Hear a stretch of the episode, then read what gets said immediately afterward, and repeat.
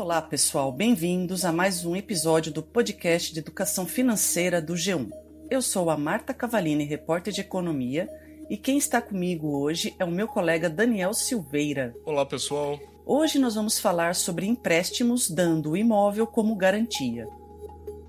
O empréstimo com garantia de imóvel, conhecido como home equity no mercado, é uma modalidade de crédito que tem juros mais em conta que as taxas do cartão de crédito, cheque especial ou empréstimo pessoal. O home equity é muito parecido com um financiamento imobiliário. A diferença é que quem contrata pode usar o dinheiro para o que quiser, como capital de giro para sua empresa, pagamento de dívidas mais caras ou até mesmo para comprar um outro bem ou viajar. A diferença do home equity para os empréstimos pessoais é que, neste caso, é preciso dar como garantia um bem que esteja no seu nome. Pois é, Daniel. Além da taxa de juros menor, o prazo de pagamento é maior, o que reduz o valor da prestação. Por outro lado, é necessário que o tomador comprove que tem renda para contrair o um empréstimo e se seu imóvel é realmente uma boa garantia né, para esse empréstimo. Depois de tudo analisado, é feito um contrato que deve ser registrado no cartório onde o imóvel está registrado. E esse tipo de operação é para quem precisa de um empréstimo num valor acima de 30 mil, mas ele é limitado a 60% do valor de avaliação do imóvel que é dado como garantia. Ou seja, se o imóvel é avaliado em 500 mil reais, a pessoa pode pegar emprestado até 300 mil reais. Entre os principais bancos do país, o limite do valor emprestado é de até 3 milhões de reais. As taxas de juros nessa modalidade variam de acordo com a instituição financeira, mas geralmente estão em torno de 1% ao mês, com um prazo de pagamento que varia entre 10 e 20 anos, segundo o levantamento feito com os principais bancos do país. Para se ter uma ideia, em agosto, os juros do cartão de crédito estavam em 11% ao mês, o do cheque especial em 7% e do empréstimo pessoal em financeiras em 6%, de acordo com a Associação Nacional dos Executivos de Finanças, Administração e Contabilidade, a ANEFAC. Para conseguir o crédito em home equity, é necessário que o imóvel esteja 100% quitado, com a documentação em ordem e no nome da pessoa que está fazendo a contratação do empréstimo. Além disso, só é permitida uma operação de home equity por imóvel. É, e esse imóvel pode ser casa, apartamento, galpão, prédio, escritório, ou seja, podem ser residenciais ou comerciais. Se a pessoa que irá contratar o empréstimo ainda estiver pagando as prestações desse imóvel, o banco não irá liberar o crédito, mesmo que o financiamento esteja em seu nome. É importante deixar claro que, ao contratar o home equity, a pessoa concorda que seu imóvel é dado como garantia em caso de inadimplência. Caso o valor da dívida não seja pago, a instituição financeira cobra as parcelas não quitadas e, se a inadimplência não for resolvida, pode até tomar o imóvel. Não importa se o empréstimo é de 50 mil e o imóvel vale 400 mil. O contrato prevê que o imóvel fica com o banco em caso de não pagamento do empréstimo. A advogada Daniele Acamini, especialista em economia da construção civil, fala mais para a gente sobre isso. Vamos ouvir. No caso de inadimplência, o devedor ele é comunicado via cartório de registro de imóveis para, no prazo de até 15 dias, realizar o pagamento do débito. Se ele realizar o pagamento do débito, em três dias o cartório repassa o dinheiro ao banco. Agora, se ele não realizar o pagamento do débito, esse imóvel ele é consolidado em nome do banco e ele é levado a leilão com pagamento do ITBI. No caso de leilão, o primeiro leilão ele vai ser considerado o valor do imóvel indicado no contrato. Se não tiver venda nesse primeiro leilão, o segundo leilão, o imóvel é oferecido pelo valor da dívida mais as despesas. Nesse segundo leilão, se porventura o valor da venda for superior à dívida mais as despesas, a diferença ela fica com o devedor. Mas no entanto, se o valor for inferior ao valor da dívida, o banco vai dar a quitação total. O que, que isso quer dizer?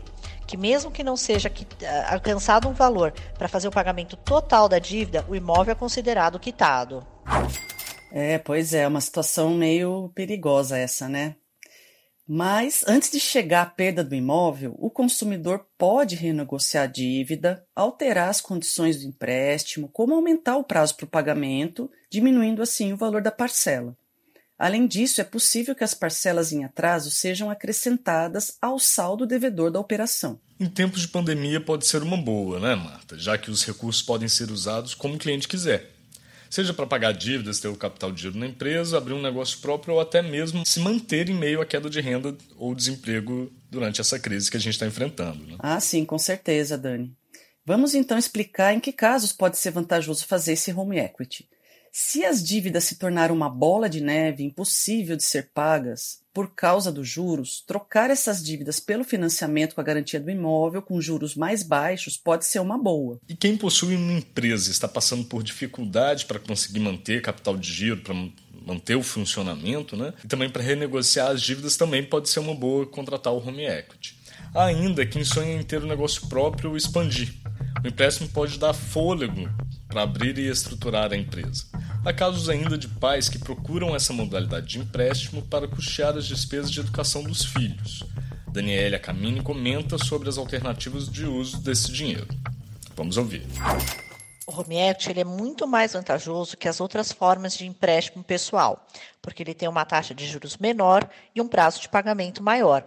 Então, se você tem várias dívidas espalhadas, cartão de crédito, cheque especial, consignado, vale a pena você juntar todas essas dívidas e fazer uma dívida só, com um prazo maior e uma taxa menor, possibilitando assim um melhor equilíbrio financeiro. Não só no meio da pandemia, mas em qualquer outro cenário, o home equity é uma boa opção para o pequeno empresário, porque possibilita a ele ter um dinheiro com taxa de juros menor e um prazo maior para pagar, fazendo com que ele consiga, assim, organizar financeiramente o seu negócio. Mas, seja qual for o motivo, há certos cuidados né, que devem ser tomados. É importante, por exemplo, analisar a própria situação financeira né, e a capacidade para arcar com essas prestações, ou seja, avaliar com cuidado se as prestações, né, se as parcelas do empréstimo vão caber no bolso e fazer um planejamento antes de assumir essa responsabilidade, né, já que tem risco de perder o imóvel. Os bancos costumam fazer uma análise de crédito criteriosa para avaliar a capacidade de pagamento do cliente, justamente para evitar os riscos de inadimplência e a retomada do imóvel. Daniela Camini comenta sobre a importância do planejamento. Vamos ouvir. O Home Equity é uma forma de empréstimo consciente. O que isso quer dizer? Que o banco ele não empresta mais do que 60% do valor do imóvel e ele também não compromete mais do que 30% da renda do cliente. Todos esses cuidados são tomados porque não é negócio para o banco retomar esse imóvel. O que o banco quer é receber o dinheiro. Mesmo assim, é interessante que o devedor, que o cliente, na hora de tomar o empréstimo e dar em garantia o imóvel, ele verifique as suas reais condições, se ele vai conseguir arcar com esse pagamento. Se ele está achando que a prestação vai ficar muito alta, é interessante ele alongar. O Home Equity ele permite que esse financiamento seja feito em até 240 meses. É importante a gente ressaltar aqui que o consumidor tem outras despesas com essa linha de empréstimo. Ele tem que pagar impostos e custos com cartório para registrar que o imóvel está sendo dado como garantia. Além disso, ele tem que pagar a tarifa de avaliação do imóvel. Essa tarifa pode ser embutida nas parcelas do empréstimo. A advogada Daniela Camini fala para a gente desses gastos envolvidos na transação do home equity. Ouve só. As principais vantagens do home equity são um prazo de juros menor e um tempo maior para pagar, o que possibilita um empréstimo de um valor maior com uma prestação mais suave no bolso. Contra é porque ele é um empréstimo um pouco mais demorado que as outras formas de empréstimo pessoal e você vai gastar aí com avaliação, e o registro do imóvel para deixar tudo isso certinho. Esse contrato ele precisa ser levado a registro no cartório de registro de imóveis para constar lá que esse imóvel foi dado em garantia para o determinado banco. A avaliação do imóvel é uma etapa importante no processo, pois será com base nela que o empréstimo vai ser concedido, tanto em termos de aprovação, valor e condições de pagamento. Essa análise exigida pelas instituições financeiras, né, os bancos, é realizada geralmente por corretores de imóveis e engenheiros. Entre os principais aspectos da avaliação imobiliária do imóvel, colocado como garantia, estão a localização, a metragem do terreno e a construção, além da idade e estado de conservação né, desse imóvel. A Daniela Camini explica para a gente como funciona essa avaliação. Vamos ouvir. Antes do banco emprestar o dinheiro, ele vai contratar uma empresa especializada para realizar a avaliação daquele imóvel. O engenheiro vai até lá, vai verificar as condições do imóvel, a localização e quanto vale o imóvel naquela região. Vale lembrar que isso tem custo e é pago pelo devedor. Outro cuidado importante é pesquisar sobre as condições oferecidas pelas instituições financeiras em relação ao home equity e a reputação dela entre os clientes. Consumidor precisa se informar sobre a empresa antes de fechar o contrato, mesmo que ela tenha destaque no mercado. Não custa nada pesquisar as avaliações na internet de quem já tomou empréstimos com essas instituições. É isso, gente. Não esquece que toda segunda-feira tem episódio novo do podcast de educação financeira. Ele está disponível no G1 e em todos os agregadores de áudio.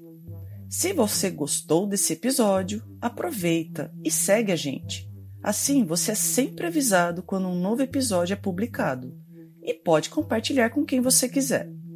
Esse episódio foi feito por nós e pelo Tiago Kazuroski. Até o próximo programa. Até breve, pessoal.